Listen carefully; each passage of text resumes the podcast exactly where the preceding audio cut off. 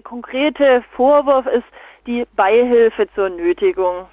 Also es wurden quasi Menschen genötigt, an der Grenze zu warten und äh, sich unter anderem mit dem Thema Flüchtlingspolitik zu, zu beschäftigen, während sie gewartet haben. Ja. Was wird ihr persönlich zugeschrieben äh, wegen dieser Beihilfe? Was sollte sie konkret gemacht haben? Die Aktion an sich war ja eine Aktion von ganz vielen Menschen. Also es gab eine Sitzblockade auf der Autobahn, es gab äh, verschiedene Banner, die aufgehängt wurden und äh, es gab eine Kletteraktion von der Brücke. In dem Zusammenhang wird eben diese Beihilfe zur Nötigung äh, vorgeworfen. Warum wird gerade ihr allein das vorgeworfen, wo doch viele Menschen dann beteiligt waren? Ja, das ist so ein bisschen die Frage. Also es gibt verschiedenste Leute, die ähm, auch Strafbefehle äh, erhalten haben. Das ist jetzt einfach der erste Prozess und es ist ein bisschen unklar, warum das diese Person jetzt spez im Speziellen trifft.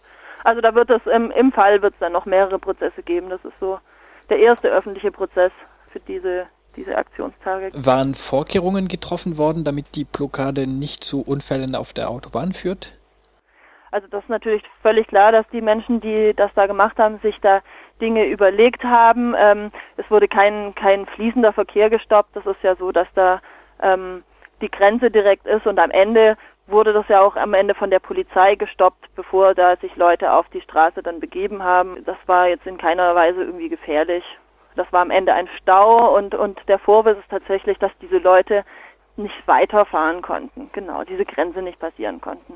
Ihr habt eine Einladung zur Prozessbeobachtung verschickt mit der Überschrift Die Grenze nicht passieren zu können ist Nötigung, je nach Pass. Was meint ihr damit?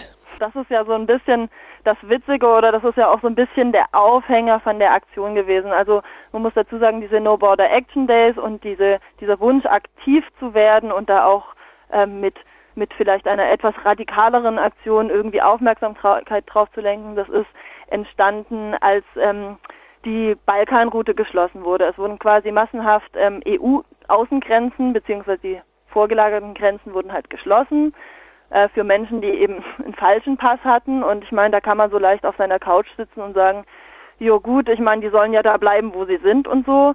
Während man sich dann am nächsten Tag ins Auto setzt und mal kurz in die Schweiz fährt zum Skifahren oder in den Urlaub fährt oder aus wirtschaftlichen Gründen vielleicht in der Schweiz arbeitet, weil es da besser Geld gibt und dann zurückfährt.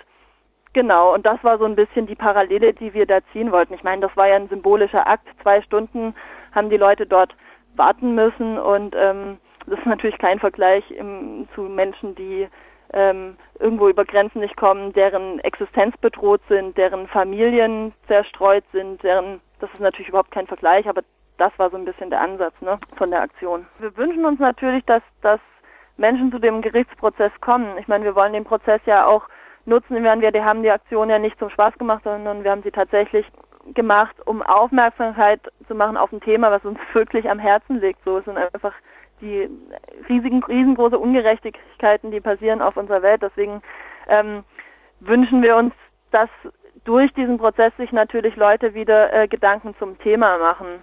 Also zum Thema gleiches Recht für alle im Prinzip. Also wieso können wir Grenzen passieren einfach so und wieso wird es anderen Menschen verwehrt, so quasi per Geburtsrecht. Wie zuversichtlich geht ihr in die Gerichtsverhandlung? Ähm, na, zuversichtlich, was das Rechtliche angeht. Ähm, Nötigung ist schon äh, eine nicht so leicht zu beantwortende Sache. Eigentlich gehe ich da sehr zuversichtlich rein, weil für meinen Begriff diese Nötigung nicht stattgefunden hat weil es da einfach genug Ausweichmöglichkeiten gab, auch für die Autofahrer.